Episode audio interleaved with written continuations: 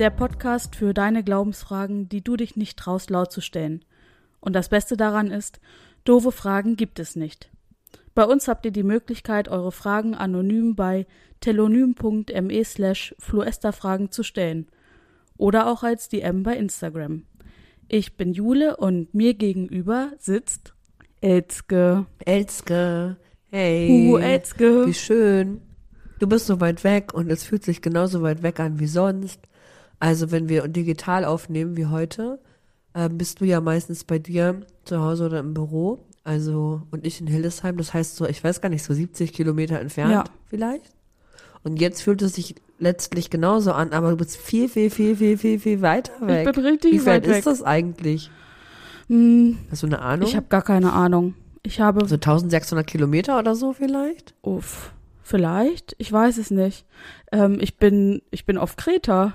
Ja, nice. Ey, einfach mal heftig spontan Urlaub buchen und einfach sagen, Leute, ihr könnt mich mal, ich bin weg. Ich, ich habe zum Reiseanbieter gesagt, take all my money und weg.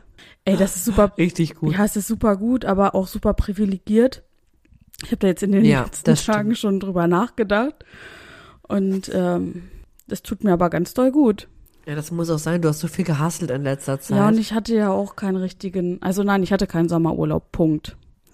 Mhm. So, und wir waren ja zwischenzeitlich in Kroatien und mussten dann ein Auto abholen von unserer Sommerfreizeit. Da war ich ja, Schräge Nummer. ja, da war ich ja zwei Stunden am Meer und da habe ich so richtig doll festgestellt, wie sehr ich das Meer vermisse und wie doll ich die Sonne vermisse und rumliegen, chillen. Und dann habe ich gedacht, ich habe jetzt Urlaub. Tschüss. Okay. Ja, cool. Ähm, Jule sitzt in Kreta gerade in dem Hotelzimmer, nicht am Strand, wird wahrscheinlich gleich nochmal zum Strand gehen, wo sie auch eben schon mal war, was ich online auf jeden Fall wahrgenommen habe bei Instagram. Das ist richtig. Ich sitze in meinem Büro und höre mich vielleicht ein bisschen komisch an, weil Freunde, ich habe euch ja vor zwei oder drei Wochen empfohlen, Thymian-Tee zu trinken. Es nützt offensichtlich doch nicht so viel. Ich bin schon wieder erkältet. Ernsthaft. Und meine Stimme, die ist so richtig zerpflückt, ey. Manchmal, Wanda lacht mich schon aus, weil ich dich manchmal anhöre wie so ein 14-jähriger Dude im Stimmbruch, weil es dann hoch und runter geht. Das ist einfach nur eine Katastrophe. Meine Nase ist zu. Ich schnüffel die ganze Zeit. Ich habe ständig einen Hustenbongo im Mund, weil ich ansonsten nicht mehr sprechen kann.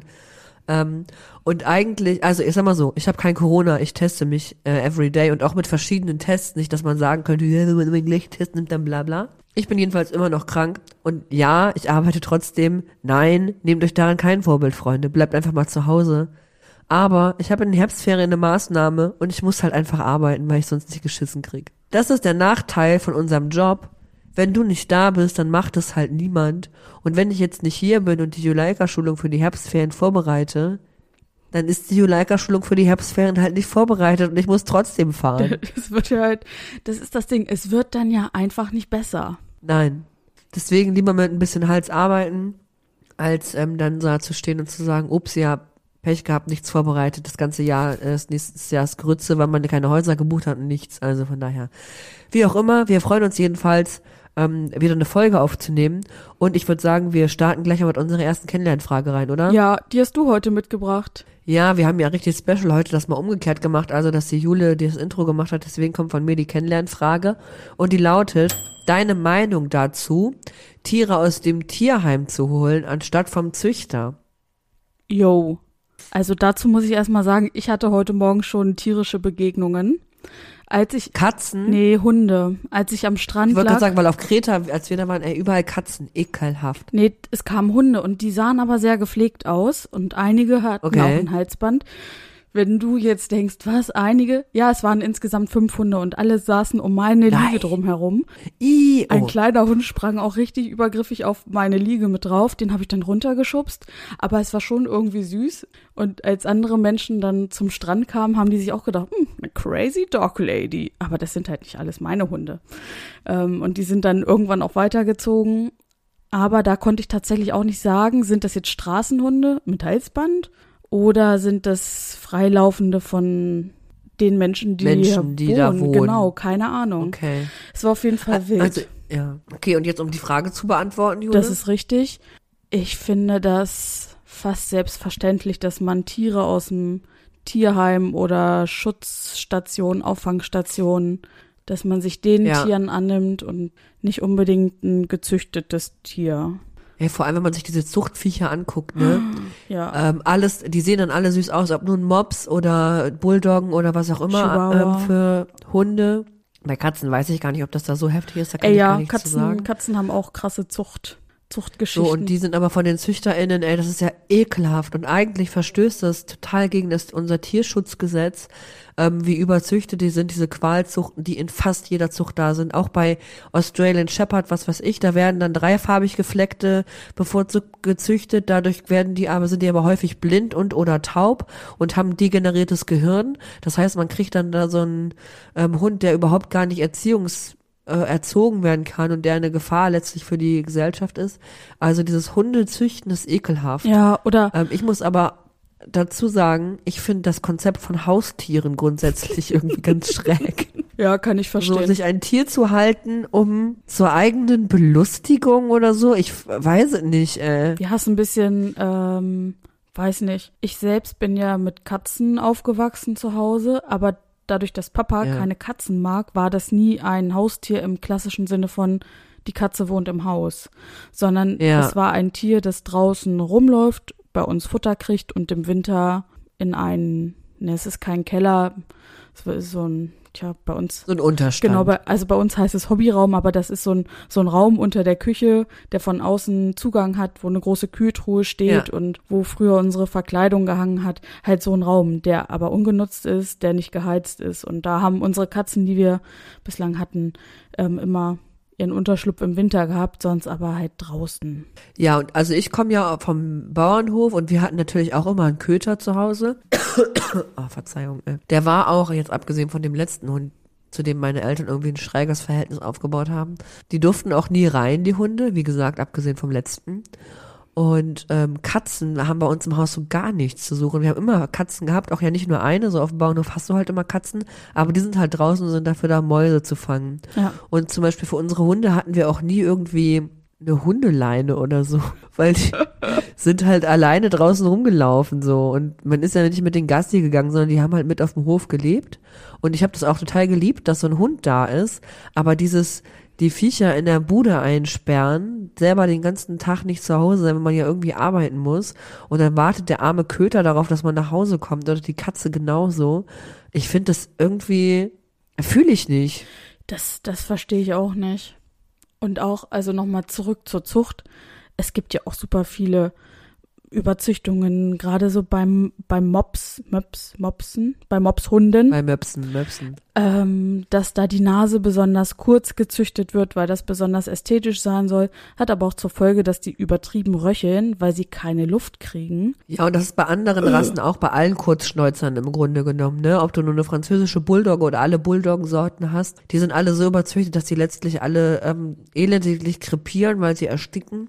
Die haben alle Probleme mit den Kiefern, mit den Zähnen, die haben alle Gammelzähne, weil die keinen vernünftigen Kieferschluss mehr haben und nichts. Das ist einfach nur ekelhaft. Ja. Und nur weil es süß aussieht, sich sowas anzuschaffen, ey, finde ich einfach irgendwie sick. Ich wünsche mir auch, dass wir einen Hund irgendwann mal haben, aber auch erst, wenn wir mit unseren ähm, Lieblingsmenschen auf so einem alten Resthof wohnen und der Köter halt äh, aus dem ähm, Tierheim kommt und den ganzen Tag irgendwo rumstromern kann und hinkacken kann, wo er will, weil ins Haus kommt er eh nicht. Ja. Ähm, so einen Köter will ich halt haben. Also man halt auch Köter zu sagen Ich kann. wollte gerade ne? sagen, klassischer Köter, Ja, so ein Senfhund. Jeder hat seinen Senf dazugegeben, man weiß gar nicht, was es ist oder woher er kommt. aber passt schon. Ja, und das ist, Aber wenn Hund, und ich kann das auch, also ich, ah, ich verstehe es ein bisschen, dass man so ein Tier auch gerne hat, irgendwas zum Kuscheln oder so. Aber wenn Tier, dann doch irgendwie jemand, irgendein Vieh, das kein anderer haben will. Ja. Und das muss man ja irgendwie, also man muss es auch tatsächlich können. Ich verstehe auch Menschen, die sagen, oh nee, so ein Ja. Hund aus einer Pflegestation, Auffangstation ist nichts für mich, weil die sind ja, wenn das irgendein Straßenhund aus Rumänien, Spanien, Griechenland, whatever ist, die sind ja manchmal auch echt traumatisiert, weil die unter ganz furchtbaren Umständen vorher gehalten worden sind, denen es irgendwie schlecht ging. Ähm, Das finde ich über, übrigens noch mal schräger, dass wir hier in Deutschland die Tierheime bis zum Rand gefüllt sind und wir trotzdem irgendwelche Köter aus dem Ausland hier noch herholen. Ähm, weil es den in Rumänien oder was weiß ich wo, oder äh, gibt's auch ganz viele aus Südostasien zum Beispiel, ähm, da denen noch schlechter geht. Ja, also weiß ich nicht, fühle ich auch nicht. Ja, ist, ist ein bisschen cringe. Ich glaube, wir haben eine relativ stimmige Meinung dazu, die wir jetzt äh, kundgetan haben. Wollen wir mal weitermachen? Und ja, und andere Leute werden die Meinung ganz schlimm finden, weil sie sagen, ah, die armen Hunde. Und wie gesagt, ich finde das Verhältnis, Haustiere zu haben, ist letztlich sowieso so ein bisschen, bisschen übergriffig. Ja. Es gibt, ich muss noch eine Sache mach, sagen zum Thema Haustiere und ähm, was das so ein bisschen zeigt, wie schräg das vielleicht auch ist. Es gibt so eine Pavianherde irgendwo, wo Paviane leben, keine Ahnung, ähm, auf dem Kontinent Afrika vermute ich mal einfach. Und da gibt's Pavianherden, die von wilden Hunden die Welpen klauen und sie selber mit in ihre Familie aufnehmen, um die Pavianherde zu schützen. Die halten Wow. sich also Hunde, und die jagen auch für die, die halten sich, Paviane halten sich Hunde als Haustiere. Ey, das macht's, vielleicht finde ich das deswegen Haustier auch so schräg, weil ich Affen ja auch so schräg finde. Und wenn Affen das machen, muss ich es vielleicht auch deswegen eklig finden. Ich weiß es nicht. Naja, ich finde sowas richtig Gut, beeindruckend. Also das wäre eine Tierdoku, die würde ich auf jeden Fall eingeschaltet lassen. Ja, darüber habe ich eine Dokumentation geguckt. Ich weiß nicht mehr wann und wo und vielleicht habe ich es auch nur geträumt und man weiß es nicht. Gut, wir wollen aber ja eigentlich uns mit einem Thema heute beschäftigen. Ich wollte gerade sagen, lass mal Und- unseren Peter-Podcast hier ähm, beenden. oh, Peter, da könnte ich auch einen ganzen Podcast drüber machen. Finde ich auch eine ganz, ähm, naja, nein, ich darf da jetzt nichts Negatives sagen. Ich bin für Tiersch Tierschutzfreunde. Es ist einfach Ja. so. Peter hatte Ähm, neulich, Genau. Peter hatte neulich eine richtig komische Aktion. Googelt das mal, da müssen wir es nicht erzählen. Herr, welche Aktion war das? Du musst es erzählen. Oh, ich hoffe, ich hoffe, es war Peter, aber ich meine, es war Peter. Die hatten eine Aktion, ähm, wo es darum ging, Babys zu essen, im Anführungszeichen, so wie man halt Tierbabys isst. Ja. Dann- oh dann- ja, das, Das war Peter. Peter. Und dann hatten sie halt so einen Stand, wo sie so vermeintliche menschliche Babys gebraten haben. Das ist so ein Creep-Verein, ne? Also das ist ja sowieso auch immer wieder sehr in der Kritik, auch da, Ja. dass sie aus Tierheimen Hunde befreien, die dann einschläfern, weil sie sie nicht unterbringen können, bla bla. Das ist meinetwegen auch alles kalter Kaffee. Und meine lustigste Peter-Geschichte ist, ähm, Anno Daniela Katzenberger war hip, die Werbepartnerin für Peter sein sollte, für diese Aktion ähm, kein Pelz tragen und dann interviewt wurde. Ich habe vielleicht das schon mal erzählt. Das ist so eine meiner liebsten Geschichten eigentlich. Ähm, interviewt wurde und es geht darum, dass Peter ja dafür ist, dass man Straßenkatzen sterilisiert, damit sie sich nicht vermehren und man deswegen weniger Straßenkatzen haben soll. Und Daniela Katz, äh, Katzenberger sagte dann so, ja, also, nee, von dem Sterilisieren, also sie war Werbegesicht für Peter, würde sie nichts halten, die Katzen sollen doch sich vermehren, wie sie möchten, das ist doch auch schön, sollen die doch alle Liebe machen und los geht's. Und ich habe mir gedacht, sie hat gar nicht verstanden, was ihr Auftrag ist. Es ist schön, ich so schön dass sie ihr Gesicht und ihre Öffentlichkeitswirksamkeit da. ja für was, was gibt, gibt, was sie irgendwie nicht gar verstanden nicht. Ja. Naja. Okay, No hate. weiter geht's. Wie auch immer, wir kommen zu unserer eigentlichen Frage heute. Meine Verwandtschaft ist offenbar gegen den Glauben. Sollte ich den Kontakt abbrechen? Uff, sage ich erstmal. Ja, Ich habe die Frage gelesen und habe gleich gedacht, ich fühle mich total betroffen mhm. von so einer, von dem Gefühl, so eine Entscheidung überhaupt treffen zu müssen. Ja. Weißt du, was ich meine? Sich abzuwenden, beziehungsweise den Kontakt abzubrechen oder nicht. Diese naja, Entscheidung. genau, sich auch so zwischen zwei Dingen entscheiden zu müssen, die dein Herz berühren. Ja, Also einerseits deine Familie, die so in deinem Herzen ist. Möglicherweise gibt ja Menschen, bei denen es nicht so und Familie hat ja nichts mit Genetik zu tun, sondern mit der Familie, die im Herzen ist, aus meiner Sicht.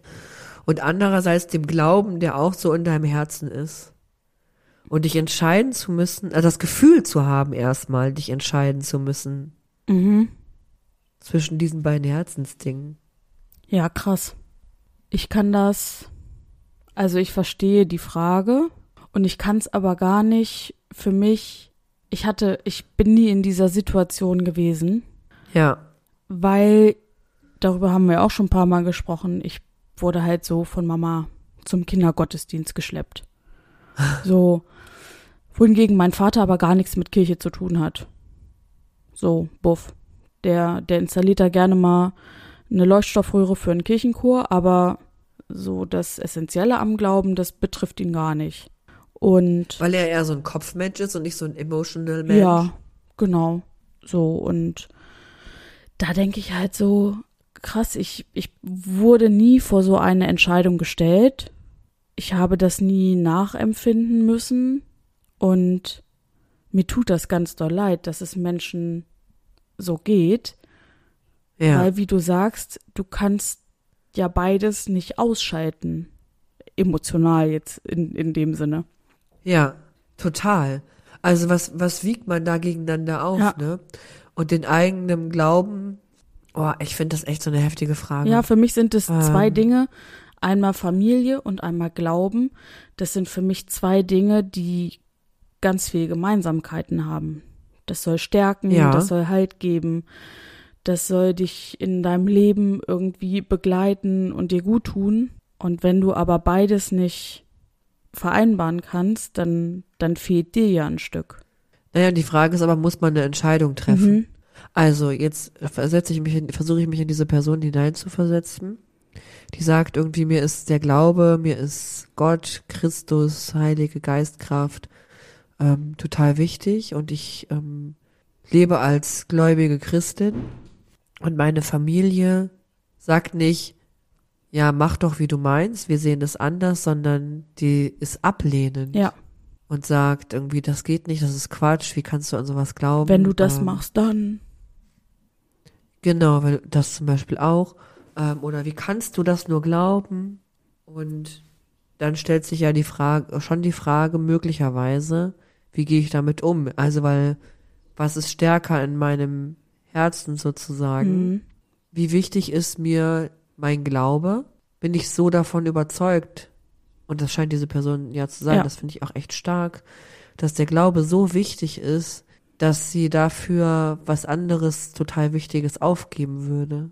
Ja, ich hoffe, dass es bei dieser Frage, ähm, dass die Ausgangssituation, bei der die Fragestellerin ist, dass es eine Religion ist, die natürlich auch, ich gehe jetzt mal davon aus, dass es vielleicht um das evangelische Christentum geht. Ähm, Ja, davon würde, das würde ich jetzt mal postulieren, Kraft eigener Arroganz, weil wir hier evangelischen Podcast machen. genau, aber es gibt ja auch viele Religionen, Ja. was heißt es gibt Religionen, die ja auch total menschenfeindlich sein können. Und da kann ich das verstehen, wenn eine Familie sagt, äh, sag mal, hackt's?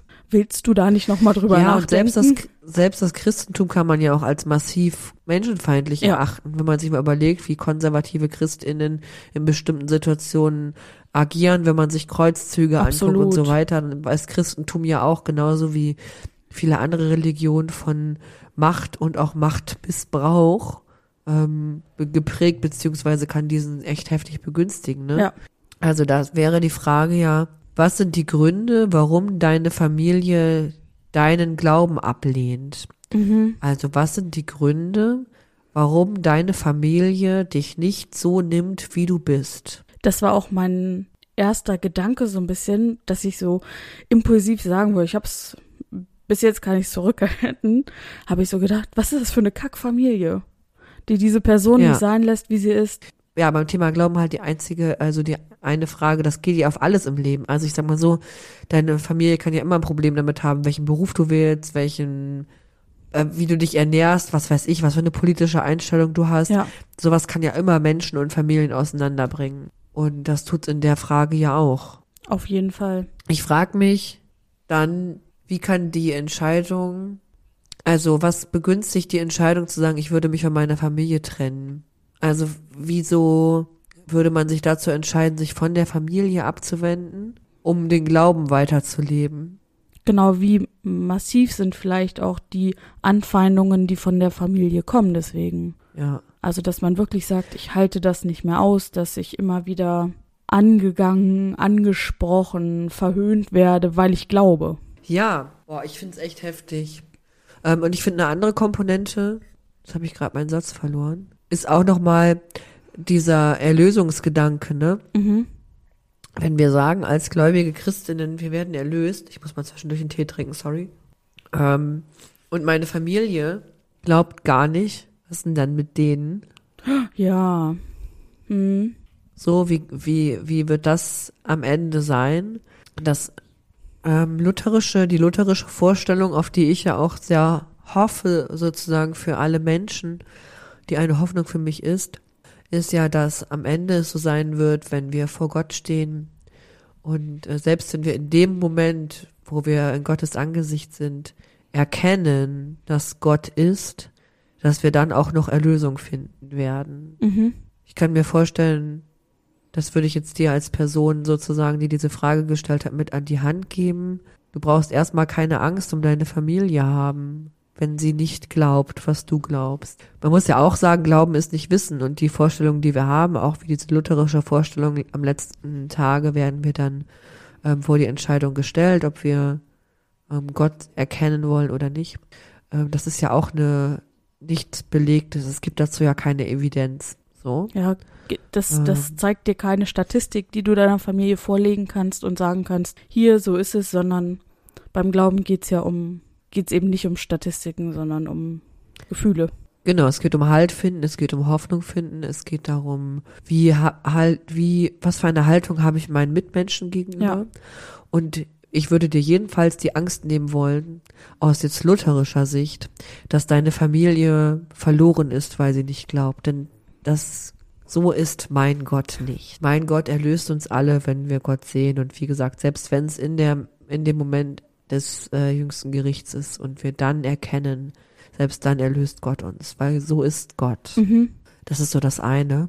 Und die Frage danach, solltest du dich von deiner Familie abwenden, um, weil du glaubst und sie nicht glauben, können wir ja auch nochmal versuchen, ob wir nochmal ein bisschen näher das erörtern können. Ja, ich finde es, also natürlich gibt es ja nur begrenzte Zeichen, um eine Frage zu stellen und wir können uns ja versuchen, immer nur dieser Frage anzunähern, versuchen so ein bisschen dahinter zu blicken, was wohl noch hinter dieser Frage steckt. Wir kennen jetzt natürlich das gesamte Familienkonstrukt nicht. Ist es eine große Familie, ist es eine kleine Ja. Familie, geht es um drei Menschen, geht es um 18 Menschen, ist ein Teil dem sogar aufgeschlossen, ist es nur eine Person, die dagegen wettert und ähm, Stimmung macht. Das ist, das können wir alles nur erahnen. Genau. Aber ich verstehe das in dem Sinne, dass Glauben ja etwas so Persönliches ist, wo Menschen ja kaum drüber sprechen und auch selten in Familien darüber sprechen. Ja. Und ich habe so ein bisschen die Hoffnung, dass es für diesen Fall ein wie so ein Agreement geben kann, dass man sagt, ey, das ist mein Glaube, es geht nur mich etwas an und vielleicht finden wir ja irgendwie die Möglichkeit, dieses Thema auszusparen. Wenn euch das nicht interessiert, was mich in meinem Leben so bewegt, dann lasst uns über das Wetter, über Fußball und die neuesten Angebote im Supermarkt sprechen, aber eben nicht über den Glauben, wenn das immer wieder für Konflikte und Streit sorgt. Ja. Ja, finde ich einerseits schon. Wenn ich mir auf der anderen Seite mal so ein bisschen die Bibel angucke, ist es so, dass zum Beispiel Jesus im Matthäusevangelium sagt, ähm, also da ist es so, dass er an so einem Ort ist und es sind ganz viele Menschen um ihn herum und äh, Maria und auch seine Brüder kommen und ähm, sind halt super weit, sag ich mal, von ihm weg oder es sind voll viele Menschen dazwischen und sie muss sozusagen andere Menschen schicken, damit sie Jesus darauf aufmerksam machen, dass die Mutter und die Brüder da Mhm. sind. Und Jesus sagt oder fragt, wer ist meine Mutter, wer sind meine Brüder? Und indem er seine Hand nach den Jüngern ausstreckte, sagte Jesus, hier ist, sind meine Mutter und meine Brüder. Denn wer den Willen meines himmlischen Vater tust, Vaters tut, der ist mein Bruder und meine Schwester und meine Mutter. Das ist Ah, nochmal so ein bisschen die andere Richtung, ne? Also, wir sind hier alle Geschwister im Glauben. ja, Und Jesus ähm, ist in seiner, äh, zumindest in dieser Rede, ist es so, dass er sagt, dieses Genetische, das habe ich am Anfang vielleicht auch schon mal kurz gesagt, spielt gar nicht so die Rolle. mhm. Ähm, und eigentlich musst du dir eine Familie suchen, die zu, die für dich so sorgt, dass es dir gut geht. ja, Und das, wenn wir das auf Jesus beziehen, sagt Jesus, hier um mich herum sind meine Jünger, die Menschen, die mir folgen, die Menschen, also mir folgen im übertragenen Sinne, die, die das unterstützen, was ich sage, die auch an meiner Seite sind, die mit mir, die bei mir sind, die mich fördern, die mit mir diskutieren, ohne mich abzulehnen, die mit mir jeden Weg gehen und mag er noch so schwierig sein, das ist meine Familie. ja, und das ist auch, also das sind ja auch diese Menschen, die das geben können, was sonst die genetische Familie geben kann, wie Halt geben, kräftigen, in Notsituationen da sein. Und so erleben viele Menschen ja auch, nicht viele, aber einige Menschen, Christinnen, erleben Kirche ja auch so. Also ich finde, bei der evangelischen Jugend gibt es schon viele, viele Jugendliche, die sagen, das ist ja meine zweite Familie, ähm, ohne dass es da genetische Verwandtschaften gibt. Ja, genau. Nur weil man jemanden geboren hat, hat man nicht ein Anrecht auf diese Person. Ja. Und wenn du das Gefühl hast, als Fragestellerin jetzt, ähm, ich möchte mich von meiner Familie abwenden, weil sie unterstützen das nicht, was unterstützen meinen Weg nicht, den ich gehe und der Weg ist gut für mich. Das musst du natürlich auch überprüfen, ob das irgendwie so ein toxischer Weg ist, ob der irgendwie dich auch krank macht und ähm, sozusagen in dir mehr kaputt macht, als er stärkt. Ihr unterstützt das nicht, dann kann ich in bestimmten Belangen oder auch insgesamt mm, eine Distanz zu euch herstellen, weil das für mich wichtig und richtig ist. Ja. Das klingt total krass, wenn ich sage jetzt, wende dich von deiner Familie ab. Ich sage nicht, wende dich von deiner Familie ab, sondern überprüfe gut, ob du das Gefühl hast, du musst dich von deiner Familie abwenden.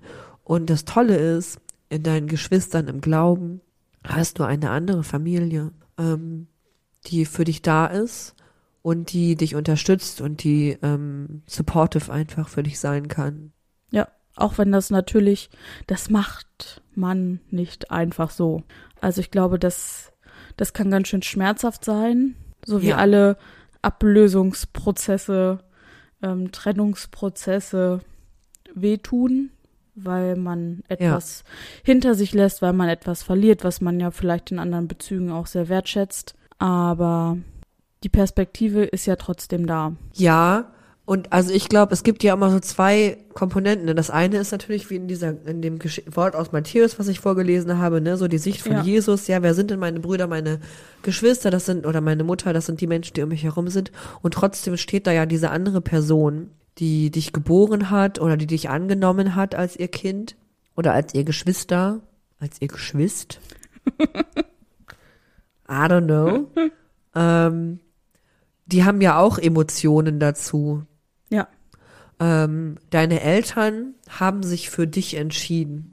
Wie auch immer du zu ihnen gekommen bist. Ob sie dich geboren haben, ob sie dich beide gezeugt haben, ob du nur von einer Person ähm, genetisches Material hast, ob du in diese Familie reingegeben wurdest im Vertrauen ähm, und gar keine genetische Verwandtschaft hast. Diese Menschen, deine Eltern, haben sich für dich entschieden und haben deswegen auch eine bestimmte Verbindung zu dir und setzen Hoffnung, Vertrauen und Liebe in dich haben eine Vorstellung davon, wie dein Leben läuft, wollen in der Regel, dass es dir gut geht, aber sie können manchmal gar nicht einschätzen, was du brauchst, damit es dir gut geht. Das ist das eine. Und das andere ist, du hast dich nicht für deine Eltern entschieden. Und ich glaube, auch wenn es noch so hart klingt, es ist okay, sich gegen seine Eltern zu entscheiden. Diese Pflicht, die wir so, die wir gesellschaftlich so aufgebürdet bekommen haben, Blut ist dicker als Wasser, was ein Übersetzungsfehler ist, bla bla. Äh, mhm. äh, Nochmal ganz anderes Thema. Von dem müssten wir uns eigentlich ein Stück weit lösen und müssen aus meiner Sicht gucken, wo sind Menschen, die mir gut tun, wie kann ich eine Familie um mich herum gestalten, wie kann ich ein Dorf um mich herum gestalten, das dazu führt, dass ich ein gutes Leben habe. Und wenn du sagst, meine Familie verurteilt meinen Glauben aufs Letzte und möchte nicht, dass ich glaube und ist total dagegen, verurteilt mich, stößt mich aus, sagt, du bist nicht mehr unser Kind, wenn du weiter Christin bist und du sagst auf der anderen Seite, mir ist das super wichtig und das ist mein Leben, mein Glaube ist mein Leben, ich folge Jesus Christus, ähm, ich habe eine Glaubensgemeinschaft, eine Glaubensfamilie, in der ich bin, dann gehe diesen Weg. Und das Abschließende aus meiner Sicht ist, das ist keine Einbahnstraße.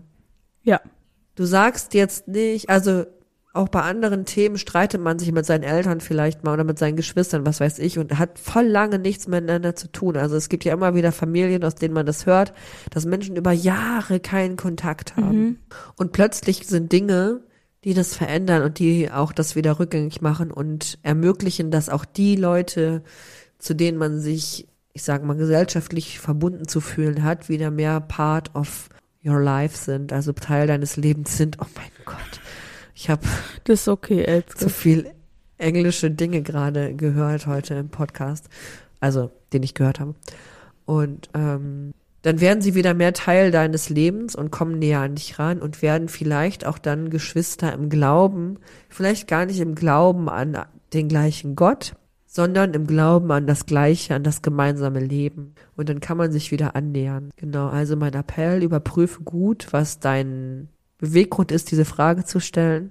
Was sind die Gründe, warum deine Familie dich ablehnt? Trennt euch mehr, als euch verbindet und triff eine Entscheidung, die eine temporäre Entscheidung ist.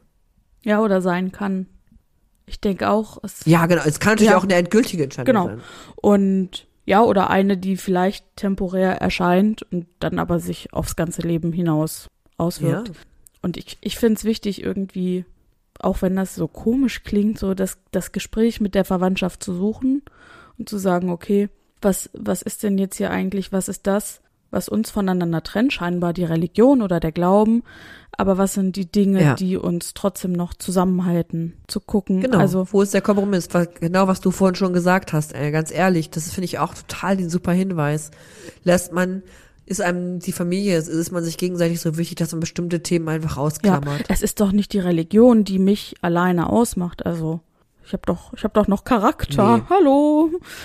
So. Genau, denn Religion formt dein Inneres natürlich ein Stück weit, also einen Ja. großen Teil mit und formt vor allem, finde ich, also für mich ist es so, mein Glaube formt das, wie ich mich anderen Menschen gegenüber verhalte. Ja, das, So. das ist so. Wollen wir die Frage hiermit schließen? Ja, also ich habe alles gesagt, was ich dazu meine. Ich finde es gut. Ähm, wie gesagt, du kannst ja auch gerne nochmal nachlesen, diese Geschichte ähm, aus dem Matthäusevangelium. Tja, Kapitel, hm, Hm. gute Frage.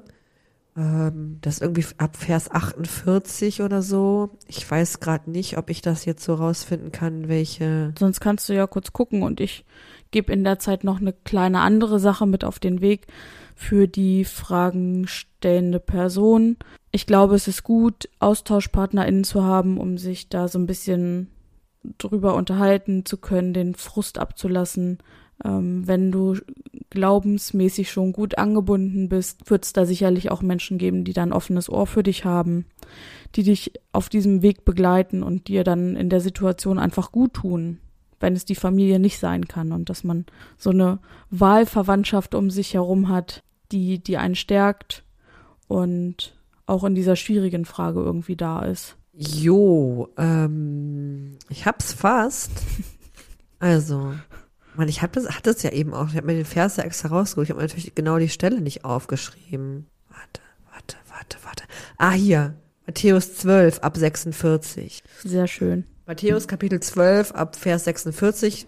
Halt vorher auch schon. Das, was ich zitiert habe, ist halt ab 48. Ähm, das heißt, liest dir ruhig mal das zwölfte Kapitel durch. Und guck mal, vielleicht tun sich ja noch weitere Fragen auf. Sehr schön. Elske nimmt noch einen Schluck von ihrem Tee und dann würde ich sagen, sliden wir doch direkt rüber in unsere Lieblingskategorie, oder? Genau, die heißt. Wer Wer ist Ich frage mich, was die Menschen hier im Hotelzimmer um mich herum denken. Also es sind definitiv Menschen um mich herum. Ich höre mal so ein bisschen Nebengeräusche. Was die wohl gerade Okay. denken, was ich hier tue. Naja, wenn sie nur wüssten, dass ich jetzt Wer ist es spiele. Genau, nach Alter, wer ist es? Lehrer stellt, also stelle ich heute, Jule, Fragen und versuche so eine, sagen wir mal, Person oder auch einen Gegenstand wie das Stroh aus Jesus Krippe ähm, aus der Bibel herauszufinden. Ich wollte gerade sagen, irgendwann heißt es nicht mehr, wer ist es, sondern was ist es, weil wir alle Personen aus der Bibel schon genannt haben. Und Oh ähm, ja. dann spielen wir, was ist es, und dann ähm, können wir auch das Stroh aus der Krippe nehmen. Let's get it to Rambo. Let's get you to Rambo. Elske, leg los. Stell mir deine erste Frage. Ähm, kommt die Person aus dem Alten Testament? Ja, die Person ist eine Person, eine Person, Ausrufezeichen, Uh, aus dem Alten Testament. Also stammt aus Okay. der Zeit vor Jesus Christus. genau. Mhm. Ist die Person aus dem ersten fünf Bücher Mose? Nein. Okay. Ich muss ja sagen, dass ich so über diese fünf Bü- Bücher Mose, da weiß ich mehr drüber als über andere Sachen aus dem Alten Testament. Das ist deswegen, das finde ich immer total Du, schwierig, das- weil das sind eigentlich. Das geht mir ähnlich. Das, sind- das sind halt noch Shit so, ja das sind aber auch ne? so coole Geschichten einfach mit der Schöpfungsgeschichte, der Arche Noah und weißt du, das, das Ja. ist einfach so schön. Abraham und so. Oh, ja. das sind einfach das sind Geschichten und nicht irgendwelche schwierigen Kriege. Okay. Ähm, ist ein binäres Geschlecht bei der Person festzustellen? Ja, die Person, Ist die Person männlich? ja, Eine männliche Person aus der Bibel, aus dem Alten Testament. Hat die Person ein eigenes Buch? ja, Also der, der Titel. genau. Also so wie es jetzt Okay. Mose wäre, was aber offensichtlich nicht ist. Verstehe. Und ähm, ist diese Person ein Prophet? Mm, Also ist es eines dieser zwölf kleinen Prophetenbücher? Das Okay. kann ich klar und deutlich, laut und deutlich mit Nein beantworten. Verneinen. Ähm, also keiner von den zwölf kleinen Propheten. Das ist ja sehr lustig. Ich weiß gar nicht, war das in deinem Semester? Wo die eine Person sich dazu ein Lied ausgesagt hat? Nee. Nee, das war, glaube ich, im, der, ne, zu dem Lied Zehn nackte Friseusen. Die, war im Semester unter dir, die war bei meiner Kollegin, ich will jetzt keine Namen nennen hier, die war bei meiner Kollegin mit im Semester und die hat dann halt zwölf kleine Propheten, zwölf kleine Propheten, wow, oh. weil wir für unsere Klausuren natürlich auch die richtige Reihenfolge haben mussten und da hat sie die halt in der richtigen Reihenfolge in dieses Lied eingebunden, damit man Das ist witzig. naja. Ähm, okay. Ein. Ha. Eine Person, nach der ein Buch benannt ist. Mhm. Und ist es ein Gesetzbuch? Nee, kann ja nicht, weil Nee. die fünf Bücher Mose sind ja Genau, es Gesetzbücher. sind, ist kein Gesetzbuch aus, den, aus dem Anfang, nein. Ähm, es ist eine männliche Person. Jetzt weiß ich gar nicht, hatten wir Samuel schon? Weiß ich nicht, aber nein. Ist es ein König? Auch nicht. Jetzt geht sie hier die Liste durch. Nein, ich meine, ob die Person König war. nee. Nee. Ähm, was kann, gib mir mal einen Tipp, sonst müsste, könnte ich jetzt einfach halt die Namen durchgehen, ne? Die Bücher durchgehen. Mhm. Ein Tipp. Ähm, die Person taucht unter Umständen auch mal in, oh, ich glaube, ich verrate schon zu viel, in Redewendungen auf. In, mit Metaphern oder so. In Redewendungen? Ja, es ist ähm, noch Bestandteil der deutschen Sprache. okay, also ist es auch nicht Josua. Nee. Das ist, äh, Josua, Richter, Samuel. Nach Samuel kommen Könige, nach Könige kommen die Chroniken. Äh, dann kommen sowas wie Esra, Esther, Nehemia und so. Mhm. Ich sage nein. Zu allem. Ich sage nein. Ah, warte. Ich glaube, ich weiß Sag es. an. Hiob. Ja, Hiob. Die Hiobsbotschaft. Richtig. Ich wusste nicht, wie ich das. Darüber hast du, ja, total gut, aber darüber hast du jetzt gerade, ähm, oh Mann, ja. Genau, Hiobs Botschaft. Ich bin Hiob. Genau.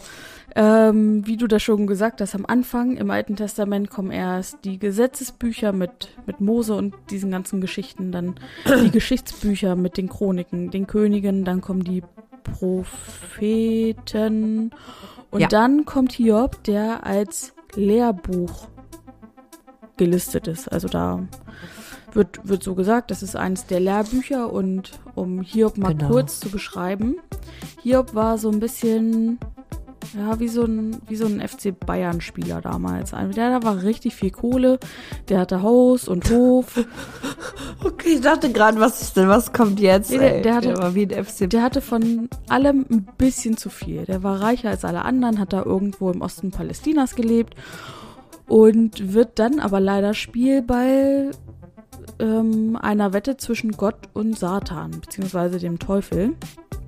Denn der Aha. Satan wettet, dass sich Hiob von Gott abwenden wird und Gott setzt aber alles dagegen und sagt, nee, Hiob ist so irgendwie gottestreu, frömmig. Da kann sonst was passieren, der wird immer an mich glauben. So, und der, der Deal Ja. ist dann, der Teufel darf ähm, Hiob alles antun, aber ihn halt nicht töten. So, das, Aber er nimmt ihm dann alles weg erstmal, ne? Sein ganzes genau, Geld, und das war, ist seine Bayern-Millionen, die Wurstfabrik. alles. Er wird wegen Steuer, äh, Steuerhinterziehung verurteilt, muss in den Knast, kommt aber in offenen Bezug. Ach nee, das war Uli Hoeneß. Ich rede gerade von wem anders. Nee, und der, also es gibt so eine richtige ähm, Heimsuchung vom Teufel und Hiob verliert alles. Haus, Ja. Hof, Familie, ich glaube, das sogar Ja. alles zusammen. Ich glaube, das Haus stürzt ein und seine Familie kommt da drinnen um.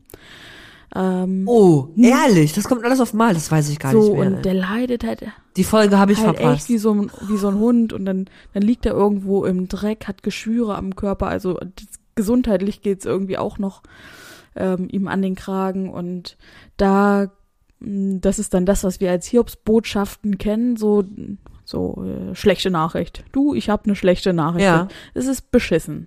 Eine Hiobs-Botschaft und Oh. ähm, Ja.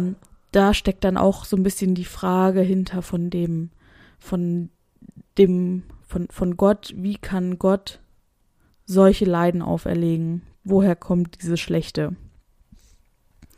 Ja, erwartet man ja nicht, ne? Wir reden ja immer darüber, äh, Gott ist gut Ja, und ähm, und was uns Glauben an Hoffnung bringt und sowas. ja, und Hiob ist da echt am struggeln und denkt sich so, was soll das für ein Gott sein, wenn Gott mir hier so eine, also wenn Gott mich so leben lässt.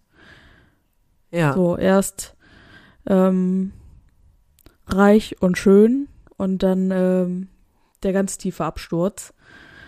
Aha. Was soll ich sagen? Geschichte geht gut aus. Nice. Ja, also das ist das, was bei Hiobs Botschaft ja immer vergessen wird. Am Ende wird alles wieder gut. Natürlich nicht so gut, aber Gott zeigt hier dem Teufel, hier, guck, guck dir das an. Der bleibt mir immer noch treu. Das ist halt das Heftige an Hiob, ne? Dem passiert halt so richtig viel heftiges Zeug. Also nicht nur, dass die Familie stirbt, was ja schon schlimm genug ist, sondern dem wachsen überall eklige, eitrige, platzende Beulen auf seinem Äh. Körper. Wenn ihr jetzt noch nicht ausgeschaltet ja, so richtig, habt, dann bleibt er auch noch für die. Bleibt am Ball. Bleibt dran. Ähm, und trotzdem sagt er, nein, mein Gott ist Gott und ich folge Gott weiter. Ja, das ist crazy. Aber das ist Hiob. Ja, krasser Typ, Mhm. ey. Stimmt. Gudi. Ach verdammt, wir hätten irgendwie, denke ich so, man muss dann irgendwie vielleicht manchmal an diese Wer ist es Fragen nochmal anders rangehen, ey. Das wäre ein bisschen mehr über die Pers ich hätte mehr über die Persönlichkeit fragen sollen und mich trauen sollen, nicht über das in, sozusagen über das Inhaltsverzeichnis, das in meinem Kopf mir zu erdenken, sondern über die Person, weil das ja viel spannender eigentlich ist. ey. Ja, so, so ein bisschen so. Habe ich mich nicht getraut, weil ich Schiss hatte, dass ich die Person nicht kenne. Aber fürs nächste Mal. Fragen wir dann einfach mal so verrückte Fragen wie, ist die Person sehr gottestreu gewesen? Hat die Person dicke, eitrige Beulen gehabt? Ja, ja. zeitweise schon. Oh. Sehr schön. Jule, nachgeflüstert gibt's heute nicht. Haben wir nicht? ähm, wir haben nichts, ihr habt nichts nachgefragt. Leute, ich möchte euch trotzdem nochmal ans Herz legen. Stellt uns Fragen. Ähm, weitere Glaubensfragen nehmen wir gerne entgegen. Wir haben natürlich noch welche auf Halde, so ist es nicht. Aber ihr könnt uns auch, wir sind jetzt ja neu gestartet wieder, ähm, drei, vier Folgen seit September. Gebt uns eure Fragen rein, dann beantworten wir sie super gerne. Genau. Und jetzt haben, kommen wir zu unserer geschenkten Kategorie. Nämlich zur Empfehlung der Woche. Ping! Elzke, was hast du für eine Empfehlung für unsere ZuhörerInnen Ja. diese Woche? Meine Empfehlung der Woche, und äh, Jule wird diese Empfehlung äh, auf jeden Fall ausschlagen, ich hoffe, ihr anderen macht es, sp ähm, spielt man ein Gesellschaftsspiel. Und zwar lege ich euch das ähm, Spiel des Jahres Cascadia oder Cascadia ähm, ans Herz. Da geht es um Tiere in Cascadia. Das ist so ein äh, Landstrich in den USA, also äh, im, im Westen des Landes Richtung Kanada hoch, an der Westküste. Ähm, und da muss man eine ausgewogene Flora und Fauna erstellen. Äh, das lege ich euch ans Herz. Ihr könnt gerne euch dieses Spiel im Kirchenkreis Jugenddienst Hildesheim Saarstedt ausleihen, wenn ihr es euch nicht erwerben wollt. Ähm, oder wenn ihr Zeit und Bock habt, dann kauft es euch. Äh, das ist meine absolut warme Empfehlung. Das ist nicht umsonst Spiel des Jahres geworden. Du hast recht, diese Empfehlung schlage ich aus. Nicht, weil es. Jule hasst Ich wollte gerade sagen, nicht weil es um dieses Spiel geht, sondern weil ich insgesamt nicht so der Spielefan bin. Oh, ich liebe ja Spiele, ne? Wir haben ja hier im Kirchenkreis Jugenddienst. Da, also das ist ja einer der Gründe, warum ich hier angefangen habe zu arbeiten. Ähm, wir haben über 700 Brettspiele. Wow. Ich find's so geil. I love it. Für alle, die Ja. weniger Spiele spielen möchten und mehr konsumieren möchten, ähm, ja, ihr habt es ja schon bei Elske gesehen, die Erkältungs- und Infektionszeit beginnt wieder. Und für alle, die entweder quarantänisiert oder auch äh, andersweitig krank im Bett liegen, möchte ich die ARD-Mediathek empfehlen. Uh, Die ist zwar wirklich schlecht strukturiert, ja. aber wenn man sich so ein bisschen reinfuchst, wenn man ein bisschen Geduld mitbringt, so ein bisschen da so sich durchklickt, findet man da echt coole Serien und Dokus. Ja. Also das, ähm, ich habe gerne geguckt, hier, äh, oh Gott, wie heißt es denn jetzt, diese KDW-Serie? Ja. Oh, ich habe den Namen, Äh, Kudam 56? nee, Äh, Eldorado. Äh, Ach ja. so, ja, genau. Die hat doch auch so einen äh, ähm, lesbischen Erzählstrang. Ja, ne? genau. Ähm, ähnlich ist All You Need, wo Okay. es auch um einen queeren Rugby-Coach geht und so ein bisschen ähm, so, so eine WG beleuchtet. Das habe ich wirklich gerne geguckt. Es gibt eine Serie, die heißt Ethno von Rebel Comedy, hat mich auch sehr groß unterhalten. Deswegen, falls ihr euch berieseln lassen möchtet, einfach mal in die AD, ARD Mediathek reinsliden und auf Suche gehen. Also man muss echt wie so ein Maulwurf, muss man sich da durchgraben durch dieses schlecht strukturierte. Man ich, also ich verstehe auch immer gar nicht, warum das da so ist. Ich ähm, nutze ja viel die öffentlich-rechtlichen Mediatheken, also auch die ZDF-Mediathek Ja. zum Beispiel. Und ich frage mich immer, warum? Mhm. Und warum schafft sie es auch nicht, dass sie einem so eine Watchlist erstellt? Nee, gibt's nicht. Also wenn ich, zum Beispiel, wenn ich Fernsehen gucke und aus irgendeinem Grund mein Internet abbricht und ich rausgekickt werde aus der Mediathek, dann muss ich das neu suchen und muss die Folge neu aufrufen und der guckt nicht einfach da weiter, wo ich vorher war, sondern der fängt vorne wieder Das an. richtig stressig. Und ich denke mir nur so, alle anderen Anbieter bekommen das hin. Warum ihr nicht? Ich stelle den Antrag hier öffentlich in diesem Podcast, dass die ARD-Mediathek technisch überarbeitet wird. So. Das wäre mir auch wichtig, aber bis dahin, vielleicht wenn das noch mehr Menschen, wenn, wenn da mehr Menschen reingucken, vielleicht machen sie es dann. Mhm. Das kann sein. Man weiß es nicht. Aber Oder weißt du, was ich eigentlich eher glaube? Und das meine ich gar nicht so böse. Ich glaube, die ARD-Mediathek und auch, also die, die öffentlich-rechtlichen Mediatheken sind so, dass sie sozusagen, naja, so ein Beiwerk sind. Und eigentlich wollen ja die öffentlich-rechtlichen, dass wir linear Fernsehen gucken. ah, okay. Sie haben also ja nicht Interesse daran, dass man die Mediatheken nutzt, weil man dann ja nicht linear fernsieht. Und ich glaube, sie sind emotional noch nicht so weit verstanden zu haben, dass lineares Fernsehen einfach ausstirbt. Ja, Das ist wie die Kirchengemeinden nicht bereit sind zu verstehen, dass sie regionalisieren müssen, anstatt ihren eigenen Kirchturm zu sehen, weil wir nicht mehr genug Leute haben, die das interessiert, was sie vor Ort für einen Pupskram machen. Genauso ist das bei den öffentlich-rechtlichen Medien. Das ist ein alter Verein und die machen einfach so wie schon schwer immer zu bewegen, ja. und verkennen die Zukunft. Schade Schokolade. Aber ja, Ey. komm, die eine Mediathek oder die öffentlichen Mediatheken, I love it. So, da, ja, und die, also die wenden ja jetzt aber auch schon so Tricks an, dass hier ähm, die äh, Wolters-Brüder, Worldwide Wohnzimmer, dass die Folgen, also die haben auch extra jetzt so Mediathek-Folgen. Ähm, um, um, Die machen das sowieso um schlau. Menschen in die also Mediathek, also von YouTube in die Mediathek zu holen. Wow. Genau, das machen sie sowieso auch bei anderen Sachen, zum Beispiel bei Dokumentation. Dann haben sie ein oder zwei Folgen, die einen so richtig hypen bei ähm, YouTube und haben dann gesagt, die Folgen drei und vier findest du in der Mediathek. äh, das ist schon ganz schön schlau, aber sie müssen die Mediathek einfach ähm, Schön verbessern. machen. Gut, in diesem Sinne, Freunde, das war eine neue Folge Flüsterfragen, Jo. dem Podcast für deine Glaubensfragen, die du dich nicht traust laut zu stellen. Das Beste bei uns ist, doofe Fragen gibt es nicht. Wir beantworten euch jede Glaubensfrage. Eure Fragen könnt ihr uns stellen unter telonym.me slash fluesterfragen oder bei Instagram als Direct Message per Brieftaube, Eule, Flaschenpost, Rohrpost. Die ähm, empfängst du auch. immer Ich empfange auch einfällt. Fax sogar. Fa oh ja, ich habe auch einen Fax. Wir haben eine Faxnummer. Toll. Das ist die ähm, Endziffer 456, ich glaube 37. Ähm, und genau, Rohrpost natürlich empfangen wir officially not. Ähm, aber man kann auch, wenn man möchte, bei uns einfach Sachen durchs Fenster werfen. Bei uns wurde nämlich eingebrochen und wir haben ein Loch im Fenster hier im KKT. Deswegen kann man derzeit Fragen auch gerne per ähm, Papierflieger durch ein offenes Loch im, in der Oh, Scheibe wow. ähm, schicken. Crazy. Das wäre so richtig verrückt. Stell dir mal vor, ich gehe dann in diesen Raum rein, dann liegen da so Papierflieger auf dem Boden mit. Fragen. Ich würde sagen, wir hören uns in zwei Wochen wieder. Bis dahin klickt ihr die Glocke, abonniert den Podcast, verpasst so keine Folge und bewertet uns. Und bewerten könnt ihr uns tatsächlich. Und wisst ihr, was dafür erforderlich ist, wenn man halt zu blöd ist, das zu machen? Ihr müsst euch ein neues Update oder runterladen. Ah. Und dann geht das plötzlich. Ich hatte einfach nicht das aktuelle Update und deswegen konnte ich das nicht machen. Wir verabschieden uns. Du dich Ja. zurück an deine Arbeit, die hoffentlich nicht mehr so lange dauert Genau. und dann in das warme Kuschelbett und ich verabschiede mich jetzt an den Strand. Leute, wir hören auf zu quatschen. So ist es. Ähm, wir sehen uns beim nächsten Mal. Hört gerne unsere Folge Nummer 31 ähm, und auch alle anderen Folgen. Gönnt euch. Ciao. Bis dann. Ciao, ciao, Ciao, ciao, ciao, ciao. Ciao, Kakao.